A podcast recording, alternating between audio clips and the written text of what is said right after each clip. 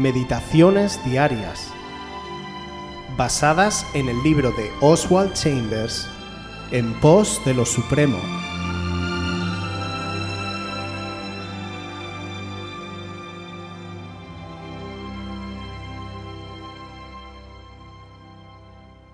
Lo que mi obediencia a Dios cuesta a otros.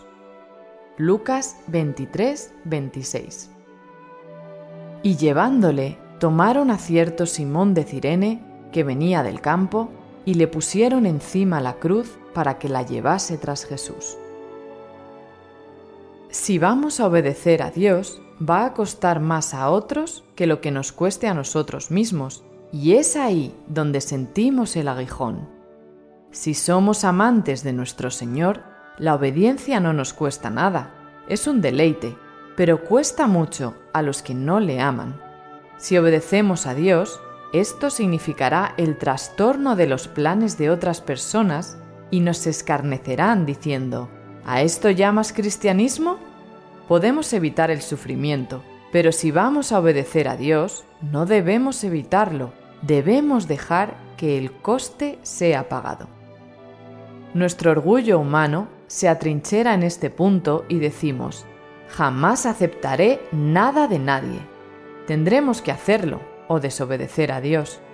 No tenemos ningún derecho a esperar encontrarnos en una situación distinta a aquella en que nuestro mismo Señor estuvo. El estancamiento en la vida espiritual viene cuando decimos que estamos listos a sobrellevarlo todo nosotros mismos. Estamos tan envueltos en los propósitos universales de Dios que inmediatamente que le obedecemos, otros son afectados. ¿Vamos a permanecer fieles en nuestra obediencia a Dios y sufrir la humillación de rehusarnos a ser independientes? ¿O vamos a tomar la otra actitud y decir, no ocasionaré sufrimientos a otras personas? Podemos desobedecer a Dios si queremos y traer alivio inmediato a la situación, pero causaremos pena a nuestro Señor. Mientras que si obedecemos a Dios, Él cuidará de los que han sido afectados por las consecuencias de nuestra obediencia. Tenemos que obedecer sencillamente y dejarle todas las consecuencias a Él. Guárdate de la inclinación de prescribir a Dios lo que permitirás que acontezca si le obedeces. Parece extraño, pero obedecer a Dios también tiene un coste externo. Obedecer a Dios significará que hemos sometido nuestros propios planes a Él, pero también los planes de los que nos rodean. Cuando amamos al Señor, nos es satisfactorio obedecerle, pero eso nos causará también la desaprobación de aquellos que no han vivido ni compartido lo que hemos experimentado en Él. Para ellos supondrá un auténtico cambio de rumbo que parecerá un obstáculo para sus planes, expectativas y compromisos. No es extraño entonces, como dice Oswald, que a nuestro alrededor comencemos a recibir reacciones como ¿de qué sirve lo que haces? o que no compartan nuestro entusiasmo. Jesús mismo dijo en el Evangelio de Mateo capítulo 10 versículo 22, y seréis aborrecidos de todos por causa de mi nombre.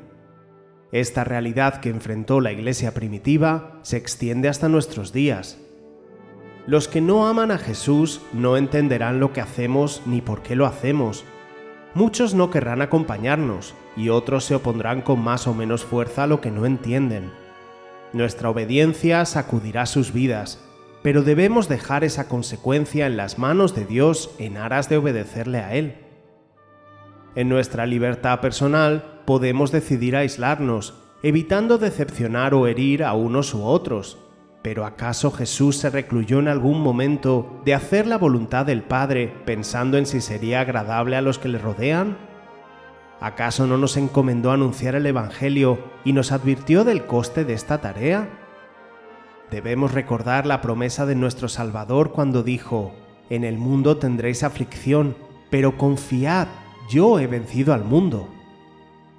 Posicionarse a favor de Dios, de su reino y de su palabra, nos traerá separación de este mundo a todos los niveles.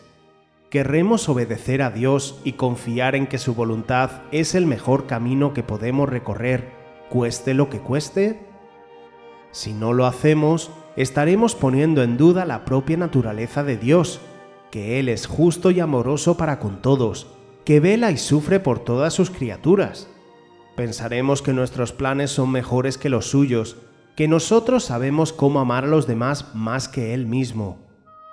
No negociemos ni juguemos con Dios, sino que confiemos en que sus planes son mucho más altos de lo que podemos ver y que mientras le obedezcamos, Él se encargará de todo lo que se vea sacudido por nuestra obediencia.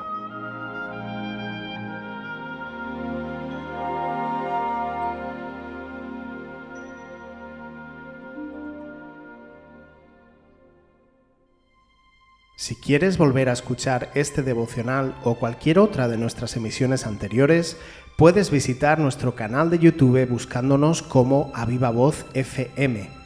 También puedes ponerte en contacto con nosotros a través de nuestra página web www.avivavoz.es o mandarnos un correo electrónico a la dirección contacta@avivavoz.es.